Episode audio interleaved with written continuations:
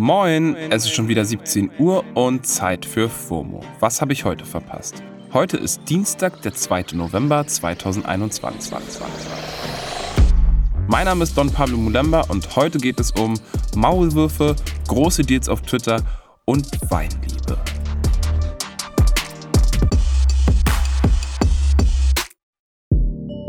Ein Thema, das in all meinen Timelines und auf allen Newsplattformen war, ist dieses hier. Recherchen des Spiegels, des ARD-Politikmagazins Kontraste und des Funkformats Steuerung F haben ergeben, dass es im Fall Attila Hildmann einen Maulwurf innerhalb der Berliner Generalstaatsanwaltschaft gegeben haben soll.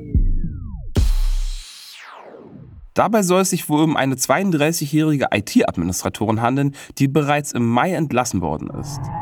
Attila Hildmann ist eigentlich mal als veganer Kochbuchautor bekannt geworden, hat sich aber seit Beginn der Corona-Pandemie immer extremer ins Milieu der VerschwörungsideologInnen begeben und ist mit seinen rechtsextremistischen Aussagen krass aufgefallen. Mittlerweile ist er für seine rechtsradikalen Thesen bekannter als für seine Kochbücher. Wir hatten bei FOMO ja schon im September darüber berichtet, dass Hildmanns Kanäle von Anonymous gekapert wurden. Jemand hatte ihnen Zugang verschafft. Und dieser jemand ist ein ehemaliger enger Partner Hildmanns, der jetzt auch alle Daten an Spiegel und Co. weitergegeben hat. Gegen Hildmann gab es einen Haftbefehl und auf unerklärliche Weise wusste er ziemlich gut Bescheid über den Stand der Ermittlungen, konnte sich monatelang der Justiz entziehen, um dann Ende März in die Türkei zu fliehen. Es war zwischenzeitlich ein richtiges Rätsel, wie es ihm gelingen konnte, trotz Fahndung aus dem Land zu fliehen. Nochmal kurz Zusammenfassung, warum es gegen Hildmann überhaupt einen Haftbefehl gibt. Volksverhetzung, Widerstand gegen Verstreckungsbeamte, Beleidigung, das öffentliche Auffordern zu Straftaten und verfassungsfeindliches Einwirken auf Bundeswehr und Sicherheitsorgane. Bin zwar kein Jurist, aber da spricht man wohl nicht mehr von Kavaliersdelikt.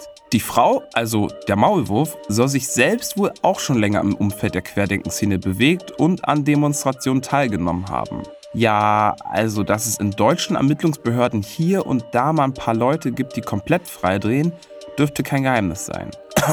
Rechte Chatgruppen. Rechte Chatgruppen. Die Sache ist eher brisant, weil Attila regelmäßig mit Informationen zu den aktuellen Ermittlungen gegen ihn informiert wurde. Und wenn man bedenkt, wer der Typ ist, ist das gar nicht mal so eine Kleinigkeit.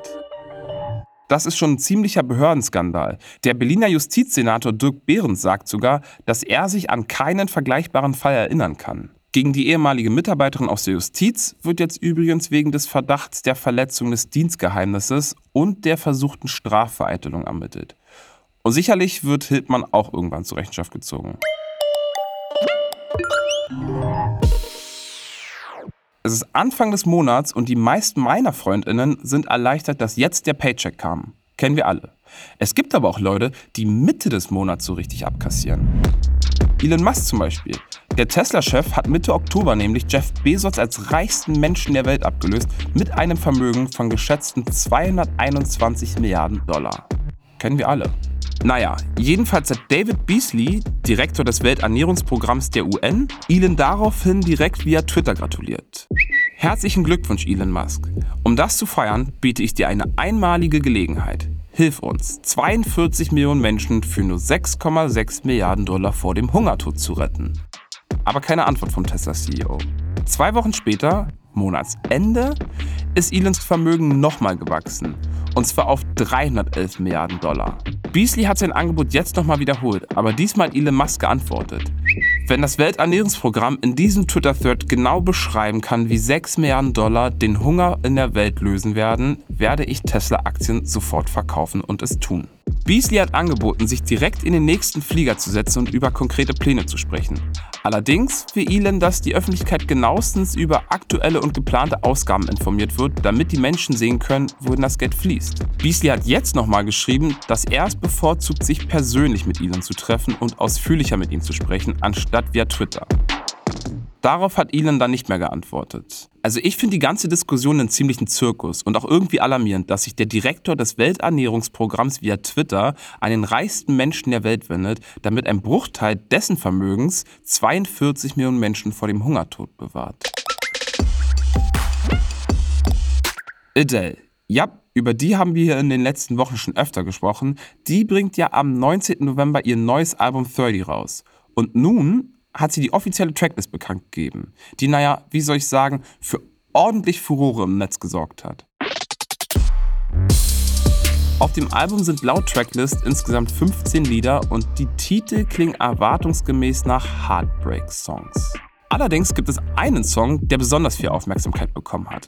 Und der heißt einfach I Drink Wine. Eine Twitter-Userin hat geschrieben, I already know that I Drink Wine will be my song for the rest of the year.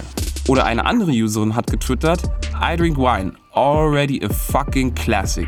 Ich bin mir ziemlich sicher, dass unsere Timelines pünktlich zum Release des Albums in ein paar Wochen voll sein werden mit Instagram Reels oder TikToks, bei denen Leute Wein trinken und dieser Song für die musikalische Untermalung sorgt. Mark my words. So, und damit gehe ich raus. Heute ist nicht alle Tage. Ich und FOMO kommen wieder, also morgen hier auf Spotify. Keine Frage. FOMO ist eine Produktion von Spotify Studios in Zusammenarbeit mit ACB Stories. Folgt uns und lasst euch nicht ärgern.